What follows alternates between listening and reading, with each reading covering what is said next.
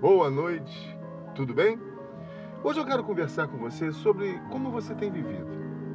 Você tem sido você mesmo ou tem vivido para agradar os outros, sendo aquilo que você pensa ser o que as pessoas gostariam que você fosse? A quem você tem agradado? A homens ou a Deus? Eu sou o pastor Carlos Lira, da Igreja Cristã Nova Vida do Fanchen, Queimados, Rio de Janeiro, e este é o programa Simplesmente uma Palavra.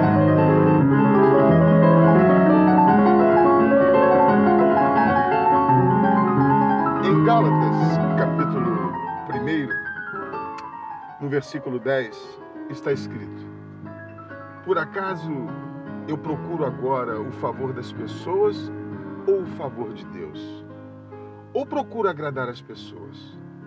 Se ainda estivesse procurando agradar as pessoas, eu não seria servo de Cristo.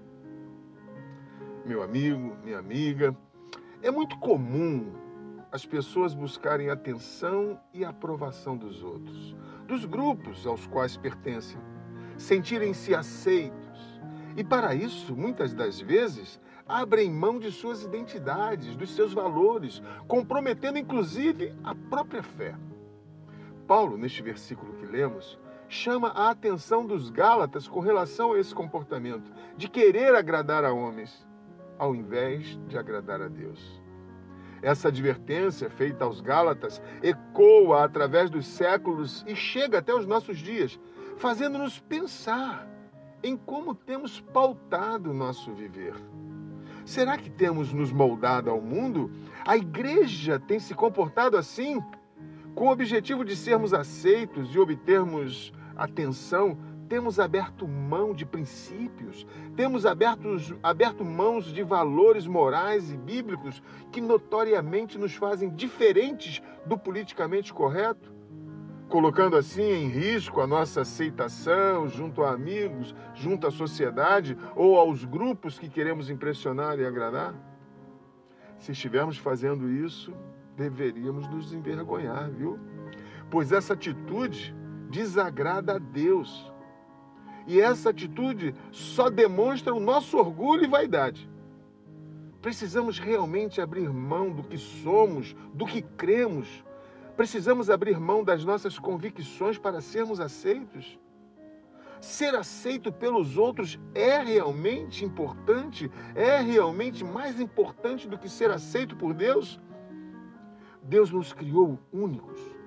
Cada um de nós possui uma digital. Somos raros porque somos únicos, feitos à imagem e semelhança de Deus, como está escrito em Gênesis, capítulo 1, versículo 26.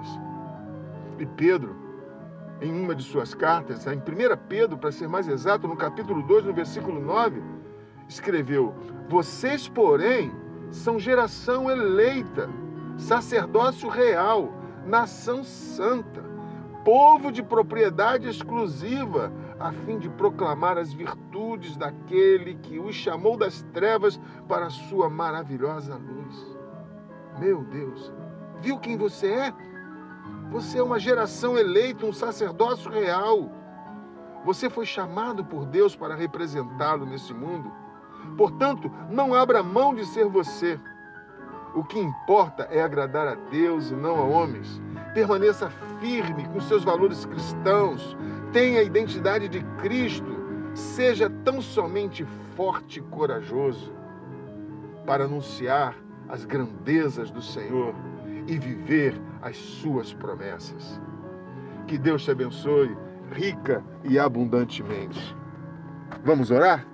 Nosso Deus e Pai, Senhor Todo-Poderoso, é em nome de Jesus Cristo que eu abençoo esse teu filho, essa tua filha, que ouviu esta mensagem. Ajude-o, ó Deus, a permanecer firme como um testemunho vivo da grandeza do seu poder.